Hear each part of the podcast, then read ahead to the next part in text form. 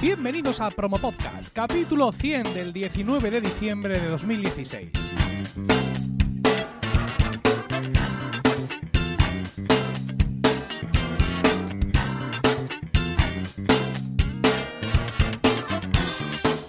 Buenas, mi nombre es Emilcar y esto es Promo Podcast, un podcast sobre micrófonos, técnicas de grabación, publicación, edición, medición de audiencias, entrevistas a podcasters. En definitiva, un podcast donde vamos a hablar de podcasting. Porque no hay nada que le guste más a un podcaster que hablar de podcasting. El 18 de octubre de 2004 se publicó el primer episodio de Comunicando, el primer podcast en español. Al frente de aquel emocionante momento estaba José Antonio Gelado, periodista freelance especializado en tecnología móvil y locutor. Desde 1992 eh, ha trabajado en la divulgación tecnológica, tecnológica para COPE, Cadena Ser, medios online y ha colaborado en publicaciones como Squire, Público, El País sobre temas de tecnología, móviles e Internet. José Antonio es a menudo invocado en eventos de podcasting como el pionero que es del género en nuestro idioma. Hay que decir que ser el primero no es un mérito en sí. Quiero decir, el primer podcaster en español podría haber sido perfectamente un indocumentado que pasaba por ahí. Si José Antonio es reconocido y alabado por el medio es por ser un profesional de los pies a la cabeza y tener esa perspectiva sin duda necesaria para afrontar grandes retos. Y difundir el podcasting es desde luego un gran reto, así que por ello he querido que nos acompañara en este episodio 100 de Programa Podcast. José Antonio, buenas noches. Muy buenas noches. 12, 12 años, 12 años desde ese primer episodio de Comunicando y no sé, tengo la sensación de que hemos avanzado en aspectos cosméticos, podríamos decir, sin duda técnicos, pero que yo no hemos conseguido dar con un formato o unos temas que interesen masivamente al público español, por lo menos. Hombre, yo creo que un, paso más importante o uno de los más importantes que se han dado es que ya no hace falta explicar qué es un podcast. O sea, ya desde que los grandes medios lo han adoptado de forma, yo creo que habitual, pues esa parte ya nos la hemos, la hemos ganado. Mm, de masas, de una audiencia de masas, es complicado porque también, eh, y en esto el podcasting puede compararse con la radio, no vas nunca a superar la radio a la televisión o a YouTube frente, por ejemplo, al, podcasting. Es complicado, porque el vídeo es el vídeo. Pero yo creo que hemos avanzado mucho, ¿no? No sé yo, ¿eh? Bueno, vamos a hablar un poco, si te parece, de comunicando. Seguramente la inmensa mayoría de los oyentes nunca lo llegaron a escuchar, así que vamos a ponerles un fragmento de unos episodios. Es un episodio, es un fragmento un poquito largo, ¿eh? son dos minutos, pero eh, tiene, tiene, tiene su aquel. O sea, no, no lo hago por cualquier cosa. Vamos, vamos a escucharlo.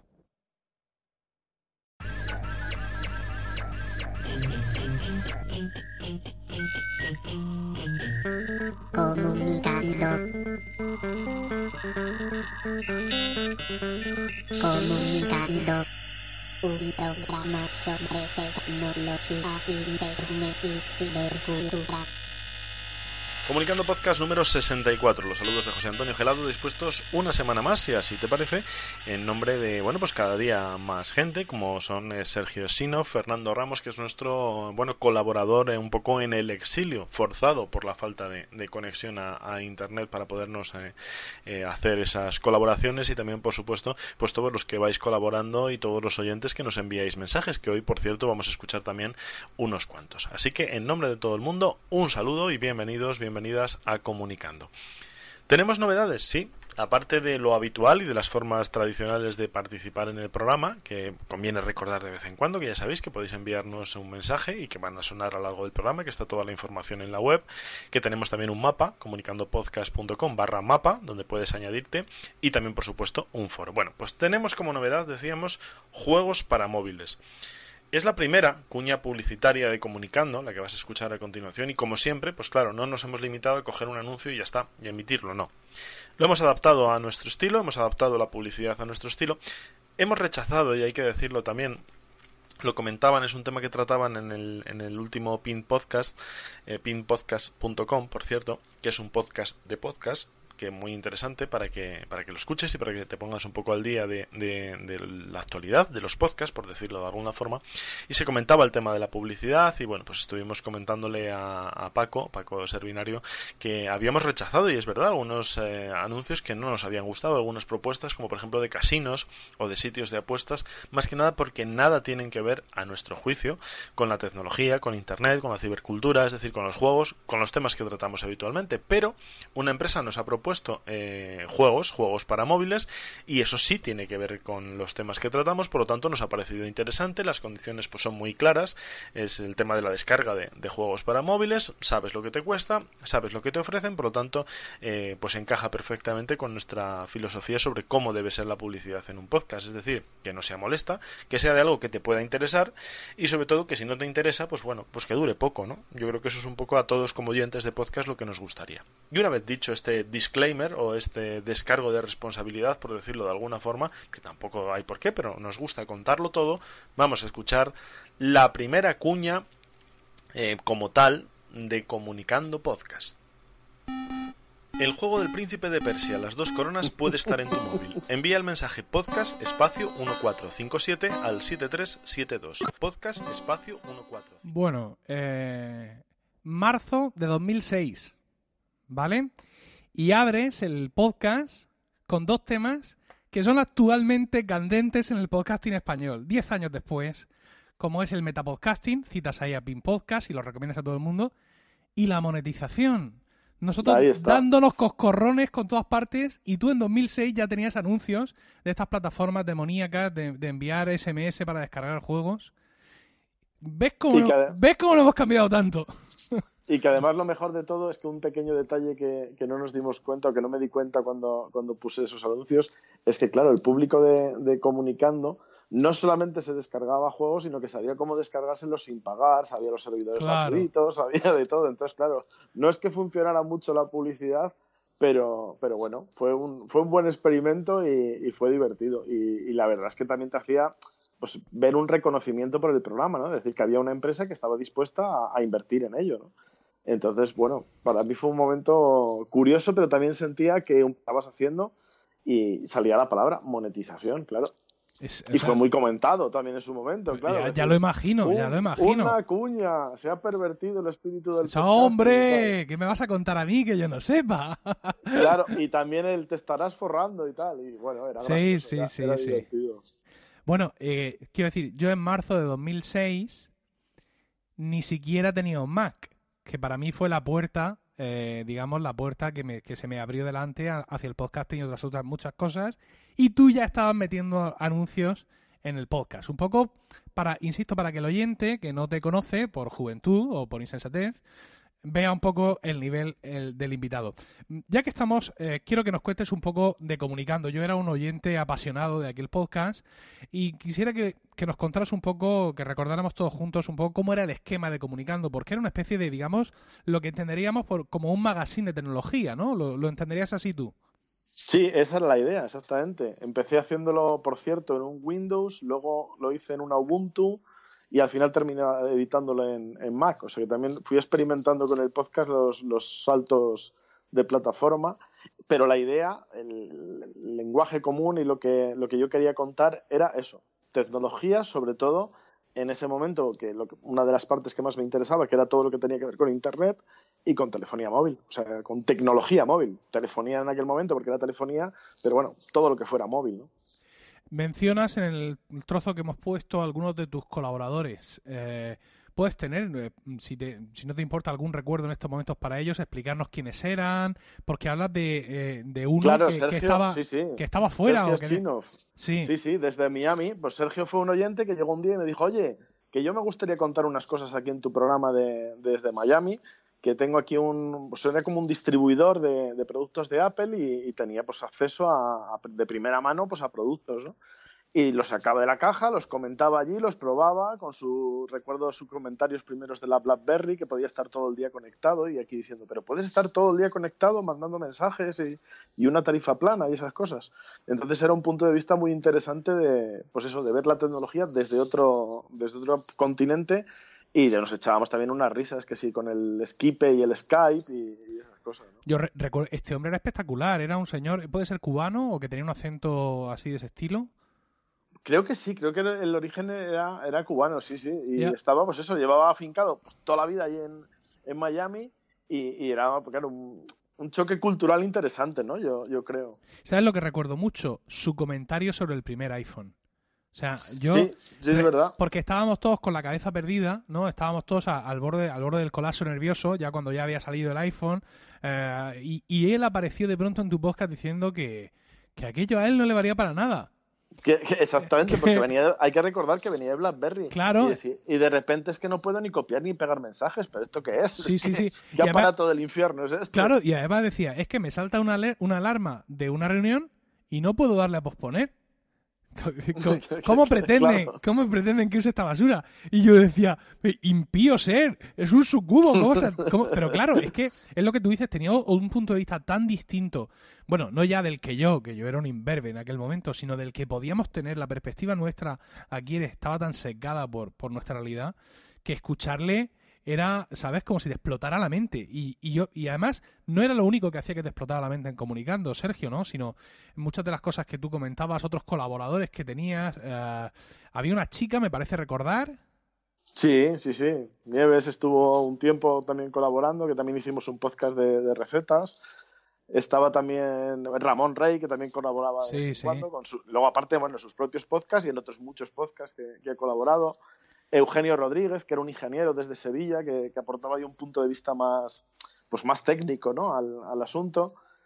Había, la verdad es que lo que me gustaba era también que, que había gente que se animaba a contar cosas, pero decían, uff, es que hacer un podcast no. Pero si me dejas un hueco en tu programa y si te gustaría que yo te lo contara, que pues te lo cuento desde mi punto de vista y demás. Y a mí eso es lo que me parecía enriquecedor, ¿no? El, el ir formándose un, bueno, pues una especie de equipo dinámico donde la gente iba entrando y saliendo en función de, pues, el tiempo que disponía, ¿no? También de trabajo, familia, etcétera. Eh, comunicando no, no solo fue, digamos, comunicando podcast, sino que mm, creaste algunos spin-off. Eh, recuerdo, y, y, mm, corrígeme si me equivoco, comunicando música, puede ser. Sí, que sí, era, un- sí. era un podcast que salía puntualmente una vez al año. Eso, claro, la periodicidad se la fue marcando la, la fecha de, de publicación porque no tenía periodicidad. Pero claro, alguien me lo dijo, creo que Ramón Rey me lo dijo, me dijo, oye, esto que toca ya capítulo. Y yo, por, eh, coño, que ha pasado ya un año, y, pues eso, la periodicidad anual. Y bueno, habrá que, no, no descarto, o sea, nunca los he cerrado, ¿eh? nunca he dejado comunicando oficialmente, ni he hecho un capítulo de despedida, ni tampoco he cerrado nunca comunicando música. A lo mejor, bueno, la periodicidad eh, aumenta un poco, pero, sí, sí, sí. pero sí. ahí estaban, ¿no? Guisando también fue un proyecto Guisando, muy sí, divertido. de- cierto. Sí, sí, porque nos dio por eso, por contar las recetas pues para, para personas un poco como se- que se veían en las, o sea, que se podían ver en la situación en la que me veía yo, ¿no? Pues eh, viviendo en un pueblo y tal, conectado a la tecnología y demás, pero que no, no tienes a mano los libros de recetas, eh, con tantas mudanzas ya saber dónde están ya los libros de recetas eh, de la familia y estas cosas, ¿no? Entonces es una tradición oral, ¿no? Dijimos, pues nada, esto es perfecto para, pues para hacer un podcast, ¿no? Y, y contar las recetas y que la gente, pues a lo mejor incluso se vaya animando a hacerlas mientras se las vas contando, ¿no? Esa era la, idea. Sí, mira, por lo que comentas con la reacción de los, de los oyentes, voy a aprovechar yo para, para hablarte aquí de Podrover, que es el patrocinador de Promo Podcast. Es un servicio. Mira, esto, para, esto era ciencia ficción para nosotros entonces. Es un servicio que peina todas las iTunes Store del mundo, buscando los comentarios que tenga tu podcast en los distintos países. Porque claro, nosotros entonces entrábamos a iTunes y veíamos ahí las reviews. Pero yo, creo que no supe hasta mucho después que en la iTunes Store de México había otras reviews que yo no estaba leyendo. Bueno, pues Podrover los recolecta todos y nos los sirve en bandeja de diversas formas. Además, como son patrocinadores nuestros, si entras en podrover.com barra promopodcast, eh, los oyentes que entren por ahí pueden obtener un descuento del 10% en este servicio, que es fundamental para nosotros los podcasters, eh, porque lo que digamos lo que nos pone en contacto con ese feedback, que en tu caso, en tu caso, tú te acuerdas, en aquel inicio pedíamos a los oyentes, y tú lo acabas de, de mencionar incluso en ese fragmento que hemos puesto, pedíamos que nos enviaran audios. ¿Vale? Eh, Sí, un- sí, uno- los, audio, los audio- audiocorreos. los era, audiocorreos, vamos, sí, sí, sí. Sí, era un tesoro. Sí, sí, sí. Esto, fíjate, es, un- es una costumbre que, que se ha perdido. ¿Qué, qué, qué recuerdos tienes del feedback que te llegaba en ese formato concretamente? Hombre, yo los primeros, sobre todo, bueno, llegaran en el formato que llegaran, en los primeros podcasts, yo lo que era la sensación de, de un náufrago en una botella, ¿no? Era llegarte un mensaje desde cualquier parte del mundo diciendo, oye, que te he oído, ¿no? Y dices, pero ¿cómo? ¿Cómo me has oído? ¿Dónde lo has encontrado esto? ¿Y, y por qué, no? Y había gente que te escuchaba simplemente porque era en español, no porque les interesara mucho la tecnología, sino porque descubriendo podcast dijeron, coño, que hay uno en español. Y, cuando te mandaban un comentario, y sobre todo si era en audio, la verdad es que, va- vamos, te encantaba y sobre todo ya estabas pensando, pues eso, en poderlo poner en el programa, que más gente se animara también. Y bueno, era la forma de fomentar la participación, porque claro, hay que pensar que no había Twitter, no había iTunes y, y no es tan sencillo que la gente se animara a grabar, ¿no? Yo recuerdo de probar también para recibir feedback de oyentes lo que se llamaba barra de voz, que nos hizo también una, empresa y que bueno, pues ofrecía medios de comunicación para que la gente le diera un botón y pudiera grabar un mensaje, ¿no? Pues hoy en día tenemos ya pues, no sé cuántos servicios hay de este tipo, ¿no? Pero que son cosas que, que yo creo que un poco hemos eh, ido creando la necesidad para que se fueran desarrollando, ¿no? También los podcasts. Yo creo recordar que aquellos, aquellas barras de voz no, que no funcionaron nunca bien, del todo. Bueno, se, era per- un poco... se perdían los mensajes, llegaban mal Era un poco grabados. bizarro, pero la idea era, claro, ya no me acuerdo muy bien si había que llamar por teléfono, ¿no? Creo que era llamar por Algo así, teléfono sí, o sí. darle a...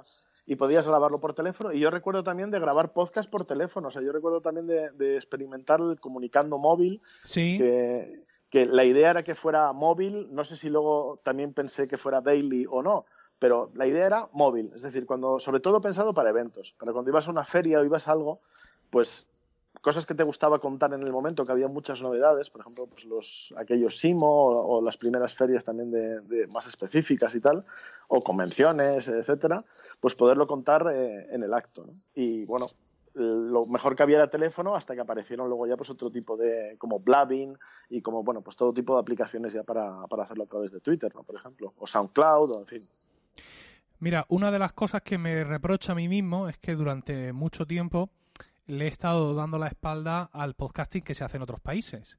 Eh, no de una manera, digamos, consciente, sino porque simplemente, pues, a veces la vida no te da de más, pero me he estado perdiendo, digamos, el ver, no ya solo el imitar algunas cosas que hacen los norteamericanos, sino ver, digamos, a pie de andamio lo que hacen. Y no solo en Norteamérica, sino también en Inglaterra y también en Latinoamérica. En aquellos comienzos, la comunidad mm, del podcasting estaba más unida, digamos, a nivel global o también estaba, au- aunque fuera poco estratificada por países o por idiomas? Yo creo que en un primer momento sí, porque como éramos pocos, pues es lo de siempre. La, necesidad hace que te conectes y que te intercambies experiencias. Y recuerdo también que había bastante relación luego ya cuando se empezó un poco a- a- bueno, a aumentar el número de usuarios, el número de personas, de oyentes y poco a poco de podcasters, se fue también un poco haciendo local y se fueron haciendo asociaciones y agrupaciones. Y recuerdo también que desde Podcastellano y desde, bueno, Podcastellano era un proyecto de pues, página web, noticias y documentación sobre, sobre podcast también que pusimos en marcha. Y, y había mucha relación con, pues, con asociaciones, sobre todo de México, de Argentina, México y Argentina, sobre todo, y también de Estados Unidos, de, algunos podcasts que había también en, español, aunque no tanto con, comunidad, ¿no? Con, agrupación.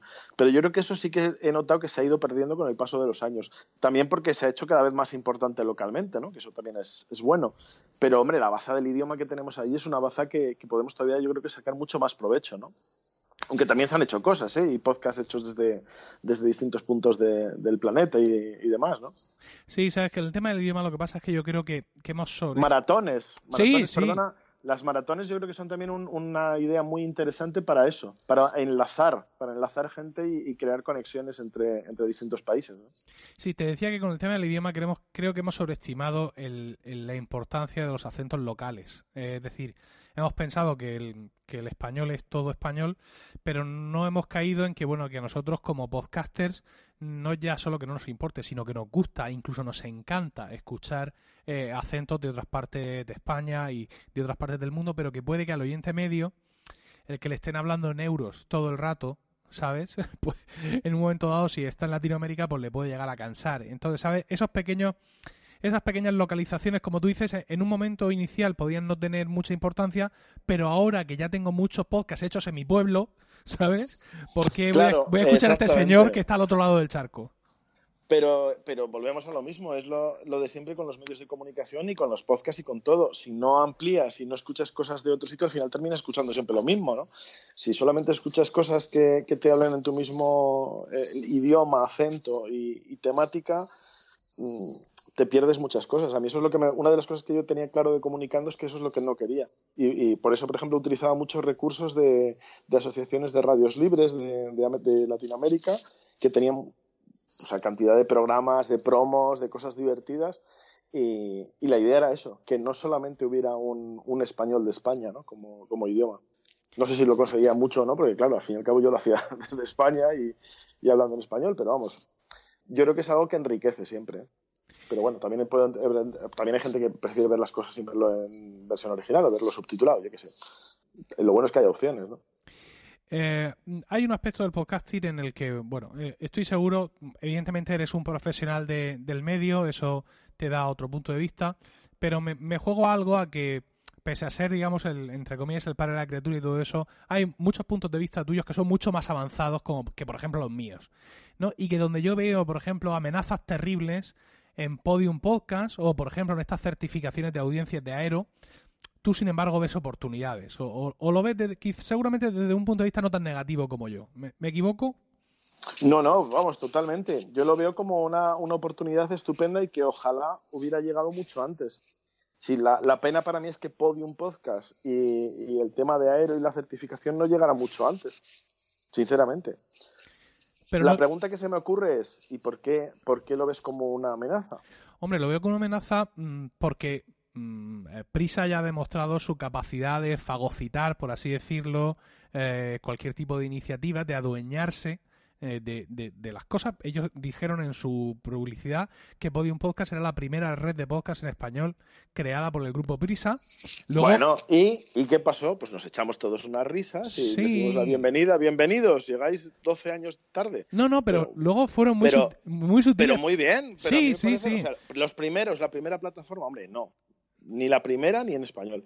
Pero bienvenidos seáis y al adelante. Que ahora parece que solamente existen eh, podcasts de Podium Podcast, claro, pero es que si tuviéramos todos a nuestra disposición una cadena de emisoras de radio, una cadena de periódicos, revistas, editoriales, eh, productoras, pues claro, pues también podríamos hacernos más publicidad de, nuestros podcasts. Pero yo creo que es beneficioso, ¿por qué? Porque están poniendo todo el día, todo el día la palabra podcast en los oídos de la gente. Y eso yo creo que es beneficioso. Sí, pero eso también lo ha estado haciendo la radio convencional hasta ahora, porque las radios anuncian en sus emisiones que el programa lo puedes escuchar luego en formato podcast. Sí. Y eso lo único que ha hecho es que nos barran de, la- de las portadas de iTunes. Es decir, Sí, porque, claro, no, no, y ahí estamos totalmente de acuerdo, porque debería haber un ranking de emisoras de radio, podcast profesionales, comerciales, llámalo como quieras, y podcasts amateurs, independientes, eh, particulares, llamémoslo como queramos, pero separado, porque no pueden regirse por los mismos criterios. Y hay sitios, hay, directorios y hay sitios donde sí lo tienen en cuenta, y en otros como iTunes no, donde solo mandan pues ciertos criterios, ¿no? Pero eso no significa que, creo yo, que se escuchen menos podcasts o que hagan menos visibles al resto, sino que a lo mejor hay que escarbar un poquito más para encontrarlos, pero bueno, siempre ha sido así, ¿no?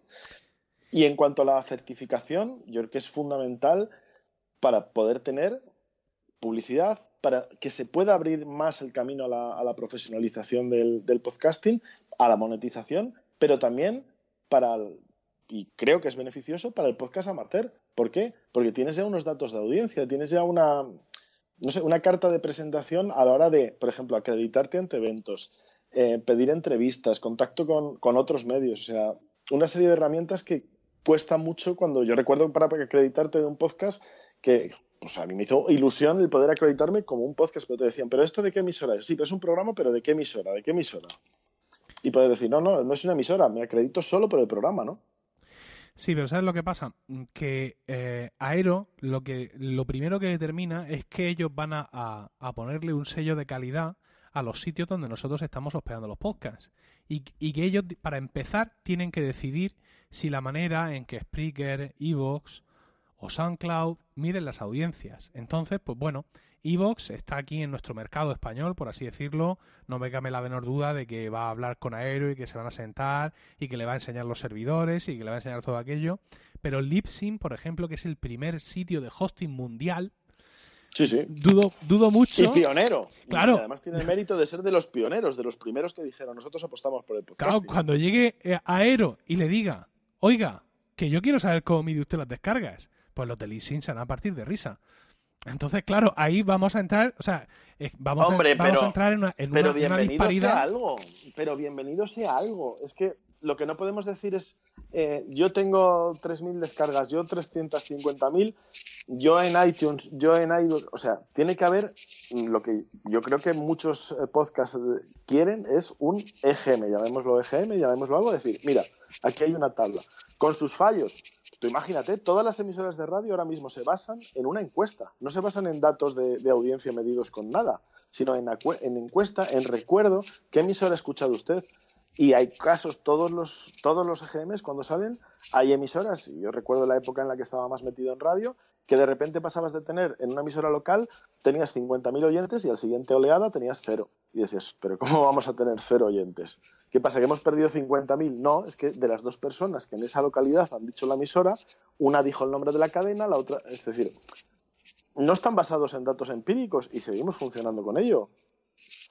Por lo tanto, cualquier otra cosa que sea aportar más datos con las cautelas que haya que tener en cuenta, hombre, bienvenidas sean, ¿no? Hay, y también si quieren los, los servidores y los, y los, sistemas de estadísticas, hay muchas formas de compartir datos de forma anónima y efectiva, o sea, ¿no? Yo creo.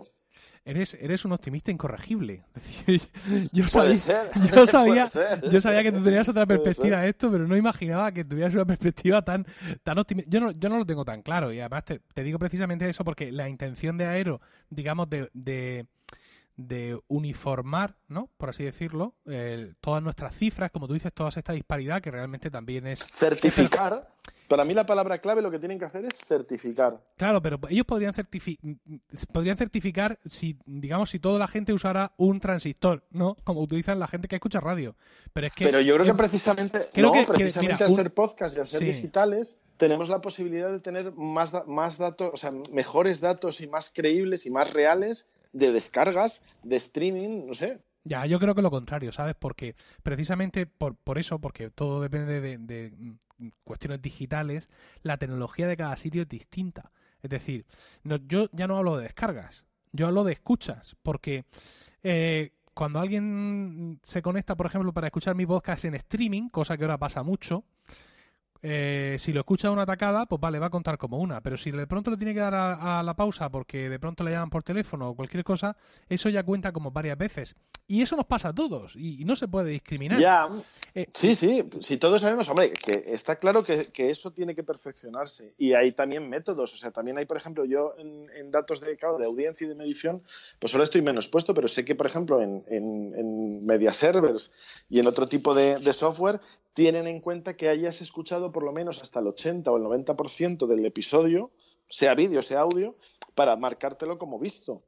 Es decir, hay tecnología que se puede afinar, se puede mejorar, que en vez de audiencias de streaming parciales se cuente solo los totales, pero eh, yo creo que siempre es mejor eso que lo que estamos teniendo hasta ahora, que es nada. O sea, no tenemos ninguna entidad que certifique audiencias de podcasting con tu conocimiento del podcasting y tu conocimiento, digamos, de la, de la prensa y de la radio, ¿ves, ves eh, en un futuro a medio plazo movimientos similares a los de Podium que provengan de, de otras emisoras? ¿O piensas que esto de pronto los, han visto lanzarse al ruedo y no quieren saber nada del tema? No, no, no, no. Prisa, Prisa no se lanza en nada al ruedo sin pensárselo. Ten en cuenta que han estado 12 años o 10 años tranquilamente pensándolo, por decirlo así un poco de forma brusca, pero no se lanzan a la piscina porque sí. Para mí lo más importante de Podium Podcast no es que sea de prisa, no es que sea que tenga mucha capacidad de, publicidad, de, de generar ruido y demás es que es de producción propia. Para mí esa es la parte más importante, que están creando cosas que ellos lo llaman ficción, llámalo radioteatro, llámalo experimentación sonora, porque tienen cosas muy interesantes, llámalo también parte de los archivos de la SER convertidos en otros programas. Yo creo que es muy importante esa labor, pero lógicamente son los primeros o los primeros que lo han hecho dentro de los grandes grupos de producción propia, ¿eh? no de, me refiero de archivos sonoros, de emisoras, etcétera. Bienvenido sea, pero bueno, ahí está la puerta abierta. Yo creo que lo que demuestra es que se puede vivir de hacer podcast entendido profesionalmente como, un producto, como puede ser una serie, una película o una obra de teatro. Bueno, el teatro tiene que estar jodido ahora últimamente, pero bueno, también de una obra de teatro, ¿no? Sí, sí. Eh, para terminar, y, y, como todos nuestros invitados, te voy a pedir que recomiendes a la audiencia de Promo Podcast un podcast. Un podcast. Pues voy a, voy a proponer uno que no es de tecnología, y que no era propiamente un podcast como tal, que es podcasting y que llevo pues muchos años escuchándolo y que, bueno, me vale un poco para desconectar de, de estos temas y de, y de también del tipo de música que escucho, porque es muy distinto a otras cosas que escucho. José Antonio, muchísimas gracias. Pues un placer y nada, encantado. Como has dicho al principio, yo cuando me invocan, pues aquí, aquí aparezco. Y gracias también a vosotros por el tiempo que habéis dedicado a escucharnos, tanto hoy en el episodio 100 como en los 99 episodios anteriores. Tenéis toda la información. ¿eh? Gracias, muchas gracias. Tenéis toda la información y enlaces de este podcast en emilcar.fm barra promopodcast, donde también podréis encontrar los medios de contacto y conocer los otros programas de la red que podréis escuchar mientras Promopodcast se toma un ligero descanso navideño. Un saludo a todos y no olvidéis recomendar Promo Podcast, porque no hay nada que le guste más a un podcaster que hablar de podcasting.